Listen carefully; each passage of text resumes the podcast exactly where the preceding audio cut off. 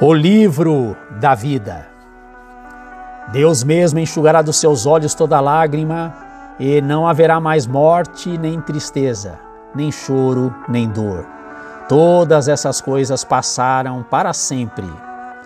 Bíblia Sagrada, livro do Apocalipse, capítulo 21, verso 4.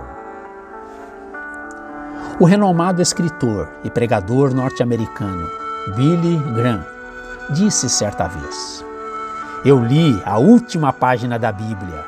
Eu sei que tudo vai terminar bem.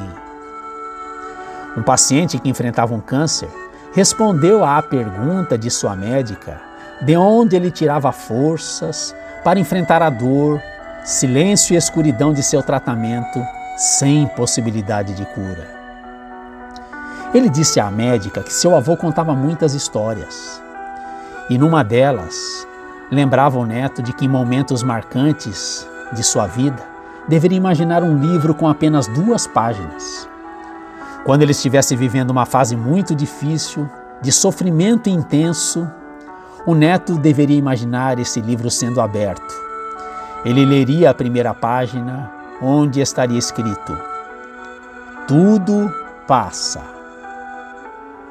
Em contrapartida, quando acontecesse de as coisas estarem todas dando certo e a vida sorrindo para ele, também deveria se lembrar deste mesmo livro e imaginar-se lendo a segunda e última página dele, onde se depararia com a frase: Isso também passa.